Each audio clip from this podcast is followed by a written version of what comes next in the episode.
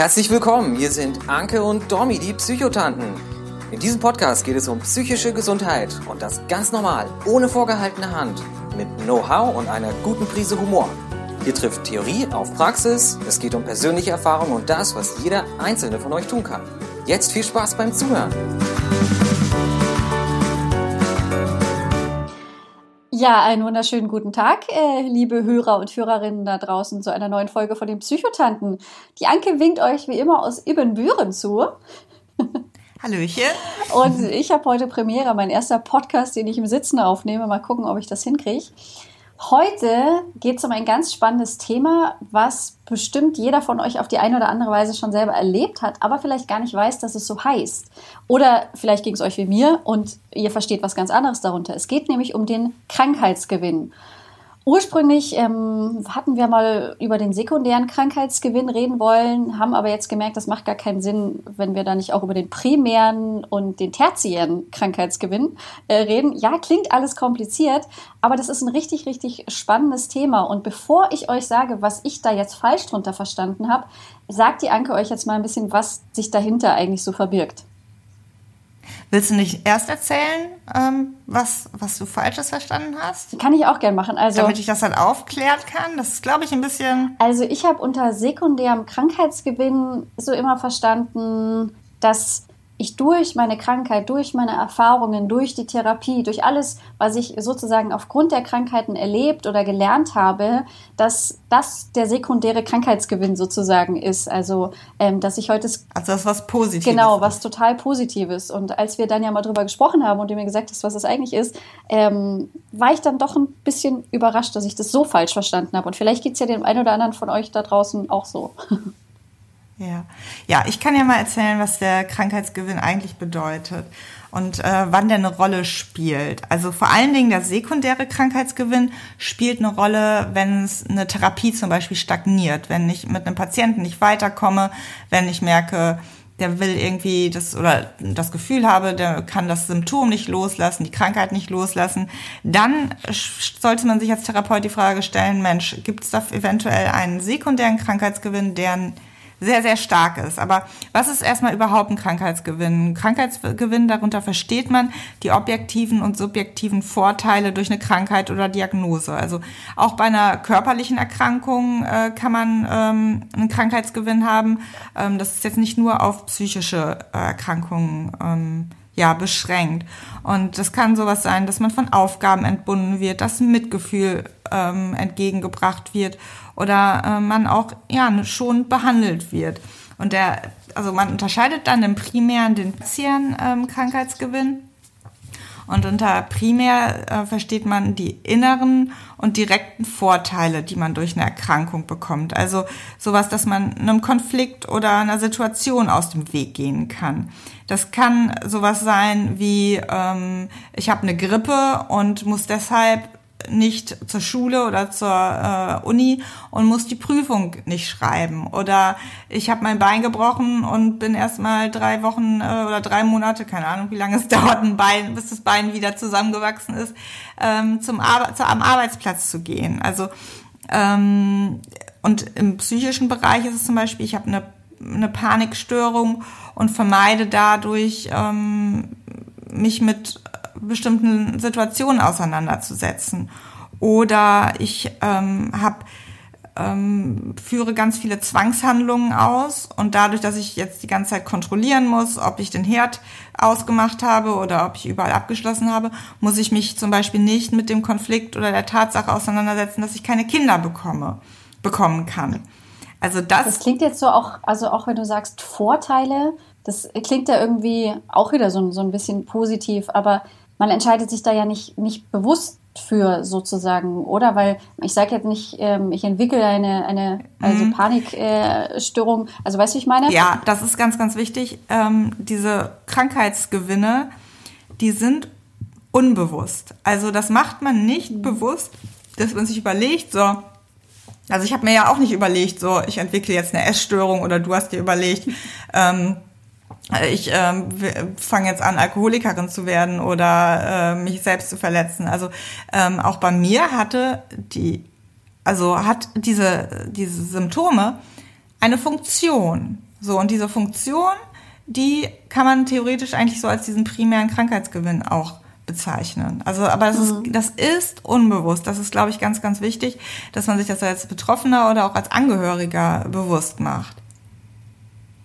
Mhm. Soll ich mit dem sekundären Krankheitsgewinn mal ja, weitermachen? Gerne. Also der sekundäre Krankheitsgewinn, der ähm, besagt eigentlich oder das beinhaltet alle äußeren Vorteile, die man hat. Das kann sowas sein wie Aufmerksamkeit und Beachtung Unterstützung, die man durchs Umfeld bekommt, dass einem Aufgaben abgenommen werden, dass man, also zum Beispiel bei einer Depression, dass der Angehörige sagt, komm, ich gehe für dich einkaufen oder ich ähm, helfe dir beim, beim Putzen äh, dass man zum Beispiel Lob bekommt, Mensch, du hast abgenommen oder das und das hast du hingekriegt. Ähm, dass auf einmal, wenn eine Betroffene oder ein Betroffener sich selbst verletzt, dass die Eltern sich Sorgen machen, dass man Aufmerksamkeit bekommt. Ähm, das sind so ähm, Vorteile, die man unter den sekundären Krankheitsgewinnen fasst. Und da spielen zum Beispiel auch die Recovery-Accounts eine große Rolle. Ähm, und dieser, dieser sekundäre Krankheitsgewinn, das sind halt ja diese Faktoren, die erörtert werden müssen, wenn zum Beispiel eine Therapie zum Stillstand kommt und die ja auch wegfallen, wenn man gesund wird. Also wenn ich aus der Depression rauskomme. Ich glaube, das ist ein ganz wichtiger Punkt, ja. Kann ich nicht erwarten, also dann äh, wäre es natürlich trotzdem schön, wenn meine Eltern ähm, mir Aufmerksamkeit schenken oder mein Partner ähm, mir die Wohnung putzt, weil wenn ich das nicht gerne mache. Und das ist halt so dieser Faktor, wo es manchmal schwer werden kann, ähm, Symptome loszulassen, weil man bestimmte Vorteile erstmal ja auch abgibt. Also ich du wolltest irgendwas fragen, glaube ich. Also, naja, so eine äh, Frage ist es nicht wirklich, aber ich glaube, hier kommen wir halt in dieses, also erstmal finde ich dieses dieses Gewinnen oder Vorteile, das klingt alles wahnsinnig positiv, wahnsinnig absichtlich und ich glaube, das können wir jetzt gar nicht oft genug sagen, dass das ja alles wirklich unbewusst passiert. Und ich glaube genau dieser Teil der ganzen, der ganzen Krankheit, der ganzen ähm, Therapiegeschichte ist ja auch das, was von außen dann so, ja, der will ja nur Aufmerksamkeit, der will ja nur irgendwie, der benutzt es als Ausrede und deswegen musste, muss die Schwester nicht im Haushalt mithelfen. Und ähm, also dieser, dieser Krankheitsgewinn der wirkt sich natürlich indirekt auch irgendwie auf den Umfeld auf. Also ich meine, ich weiß, mhm. da kommen wir jetzt gleich beim Tertiär noch mal so ein bisschen drauf. Aber ich glaube, das ist einfach mal so ein, so ein kurzer, ganz wichtiger Punkt, ähm, dass man sich das einfach bewusst macht, dass je nachdem, aus welcher Perspektive man sich das anschaut, sieht es dann irgendwie nach einem Gewinn aus, nach einer, äh, nach einer Ausrede oder, mhm. äh, aber es ist halt eigentlich alles sozusagen Teil der Krankheit. Absolut. Also auch der ist halt unbewusst. Und ähm, da ist es halt die Aufgabe in der Therapie, dann sich diesen Krankheitsgewinn auch bewusst zu machen und äh, zu arbeiten, was habe ich denn eigentlich für Vorteile und sind das denn wirklich Vorteile? Also ist es ein Vorteil, dass ich Aufmerksamkeit bekomme, wenn ich mich selbst verletze? Ist es ein Vorteil, dass ich meinen Haushalt nicht selbst regeln kann? Oder ist es nicht vielleicht auch ähm, ein Gewinn, wenn ich das wieder selber machen kann und wenn ich andere Möglichkeiten finde, um Aufmerksamkeit in dem Sinne zu bekommen von meinen Eltern, indem ich mit denen Gespräche führe und nicht, indem ich mich zum Beispiel selbst verletze oder irgendwie. Ne? Also ähm, das mhm. sind so die Faktoren, die man sich dann bewusst macht und ähm, dann daran arbeitet, sich davon zu lösen. Und das kann halt dann der richtige Gewinn sein. Also dieses, dieses Wort Krankheitsgewinn ist da, wie du schon sagst, so ein bisschen schwierig. Ähm, und das muss man sich halt bewusst machen. Und das ist bei je, jeder hat da ja auch andere, andere Vorteile in Anführungsstrichen. Und ähm, es geht aber erstmal darum, dass man sich bewusst macht, dass Symptome auch erstmal einen Sinn haben. Vor allem dieser primäre Krankheitsgewinn, wo es darum geht, dass äh, man diese Symptome ja entwickelt weil man zum Beispiel einen bestimmten Schmerz nicht aushalten kann, weil man mit einer Situation nicht zurechtkommt und sich dann mit Zwängen beschäftigt und nicht mit der eigentlichen schmerzhaften Tatsache oder zum Beispiel ähm, die dissoziativen Störungen, wenn es darum geht, dass ähm, man ja bestimmte ähm, Dinge abspaltet von sich weil man sonst, also das kommt oft bei Traumatisierungen vor, weil man sonst ja. mit dieser schrecklichen Situation, die man erlebt hat, nicht zurechtkommen würde. Und dann ist es ja schon erstmal was Positives, weil sonst würde dieser Mensch vielleicht, ja, innerlich sterben oder dann auch wirklich psychisch und körperlich sterben. Mhm. Ich finde dieses ganze Thema so, so unfassbar spannend. Aber bevor wir jetzt äh, gleich noch mehr in so unsere Fragen und sowas gehen, machen wir mal kurz noch den, den dritten, weil der ist wahrscheinlich auch für viele Hörer ähm, auch nochmal sehr, sehr spannend. Ja, der tertiäre Krankheitsgewinn äh, beinhaltet die Vorteile für die Umgebung, also für Angehörige, Freunde, Familie, ähm, aber auch Therapeuten. Also ich habe auch einen tertiären Krankheitsgewinn, weil ich ja durch das Leid oder durch die Erkrankung meiner Patienten Geld verdiene und weil es sich natürlich auch gut anfühlt, wenn man jemandem helfen kann. Also das ist ja auch ähm, irgendwie ein schönes Gefühl, wenn man anderen ja helfen kann aus der Krise und ähm, für Angehörige ist es so, die fühlen sich zum Beispiel gebraucht. Es kann gut tun, wenn man einen kranken Angehörigen pflegt. Also jetzt nicht nur auf psychische, sondern auch auf körperliche Erkrankungen bezogen. Ähm, man, man hat das Gefühl, man, man kann was Nützliches machen. Also das ist, äh, fällt unter den ähm, tertiären Krankheitsgewinn. Das ist ja dann vielleicht auch wieder quasi eine, ein, ein Weg, nicht sich mit den eigenen Problemen zu beschäftigen, weil man hat ja jemanden, um den man sich kümmern muss. Genau. Und es ist aber auch manchmal so, dass ähm, Angehörige ja auch eine Krankheit manchmal noch füttern oder mit ihrem Verhalten es dem Angehörigen zum Beispiel auch schwer machen, eine Krankheit loszulassen. Ne? Also ähm, ja. man, das erlebe ich häufig, dass, dass Angehörige sich wirklich auch so verhalten, dass ähm, es dem, dem Erkrankten echt schwer gemacht wird, auch irgendwie was zu verändern, weil man selber was äh, jetzt sagt, so, nee, jetzt gehe ich wieder selber einkaufen und der Angehörige sagt, nee, nee, das mache ich schon für dich oder einfach die Sachen immer mitbringt. Ne? Also dann fällt es ja auch ja. schwer, ähm, vom sekundären Krankheitswillen los, loszulassen. Was hältst du denn also, ja, von... generell ist es...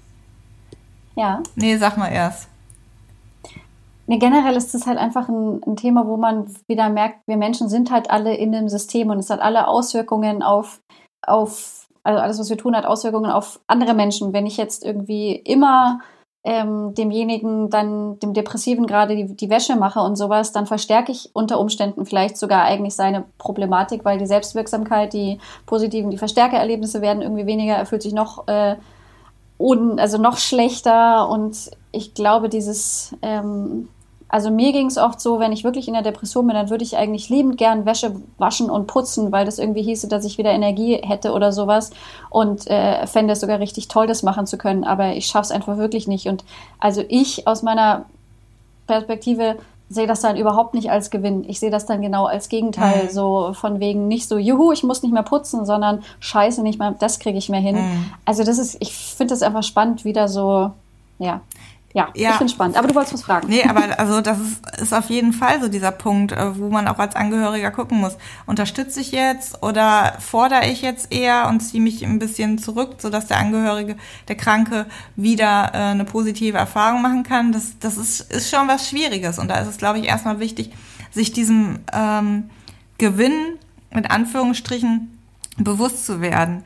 Ähm, was hältst du denn von diesen äh, Recovery-Accounts? Also da bekomme ich halt auch immer wieder so die Fragen auf Instagram, was meine Meinung dazu ist und äh, wie ich das sehe. Und ähm, ich finde, das ist ja so ein ganz, ganz spannendes Thema, was ähm, was man vielleicht erstmal erklären muss für einige, was so Recovery-Accounts sind. Das sind zum Beispiel, das sind Accounts von Betroffenen, häufig von Essgestörten, aber es gibt es, glaube ich, auch viel im Borderline-Bereich. Ähm, ja wo es darum geht, seinen Weg aus der Krankheit irgendwo ein bisschen zu schildern oder zu zeigen, würde ich jetzt mal sagen. Oder ist das irgendwie, ich bin da jetzt nicht so der Experte, wie würdest du es beschreiben? Ähm, ja, also das ist, das ist so ein Teil.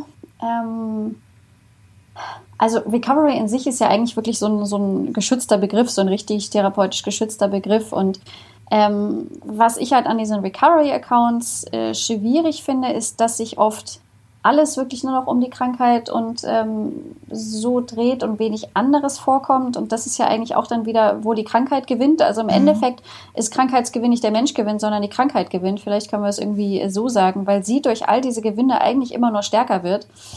Ähm, und es gibt halt auch einfach wahnsinnig gefährliche ähm, Accounts, die vielleicht sich irgendwie Recovery-Account nennen, aber eigentlich geht es nur ähm, um, um Tipps, um Verlagerungsstrategien, wie man der Therapie aus dem Weg geht, wie man die Symptome erhalten kann und es vor der Umwelt verstecken okay. kann, wie man noch weniger ähm, wie man noch weniger essen kann und so. Und das waren halt damals meine ersten Erfahrungen. Ich dachte mir erste cool Recovery-Accounts und dann habe ich aber ganz schnell gemerkt, da geht es eigentlich nicht wirklich darum, wirklich okay. zu recovern und irgendwie wirklich rauszukommen. Ähm, vielleicht hatte ich da ein bisschen Pech äh, sozusagen, aber deswegen habe ich da so ein bisschen eine mhm. negative Verbindung zu. Also ich muss sagen, ich kenne mich da echt so gar nicht aus. Ähm, ich folge solchen Accounts halt auch nicht, aber ähm, es steht halt auf jeden Fall so bei diesen Accounts die Krankheit im Mittelpunkt. Entweder ob der Weg rausgeht oder ob man, ob es da jetzt um Tipps geht. Und ähm, da bekommen die ähm, Accountbetreiber ja ganz viel Aufmerksamkeit dadurch, dass sie sich mit dem Thema beschäftigen und entweder weil sie noch in der Krankheit drin sind und äh, der Account besteht ja auch nur durch den Fakt, dass die Betroffenen erkrankt sind oder ne und wenn sie die Krankheit dann loslassen und dann auf einmal irgendwann gesund sind oder es nur noch gut ähm, läuft, äh, kann halt diese Aufmerksamkeit verschwinden. Dann können die Followerzahlen sinken etc. Und ähm, das ist halt etwas, wo, wo, also deshalb sehe ich die immer sehr, sehr kritisch, weil wenn man sich zu sehr damit, darüber definiert, über die Erkrankung, was ich früher ja auch getan habe, da war ich immer nur Anke die Essgestörte, ähm, ne, heute beinhalte ich viel, viel mehr, ähm, da ist das schwierig, dann davon loszulassen. Also ich meine, im Grunde ist ja dann, wenn man, wenn man das so sagt, dann ist mein Account ja auch ein totaler Recovery-Account, weil das war mein, mein Ursprung. Aber das war bei mir, glaube ich, so ein Glück, dass ich, dass bei mir, egal wie tief ich in der Krankheit war, in meinem Leben gab es immer noch andere Sachen als die Krankheit. Ob es das Studium, ob es die Arbeit war oder ob es irgendwas, ob es die Band war, keine Ahnung, es gab immer noch irgendwas.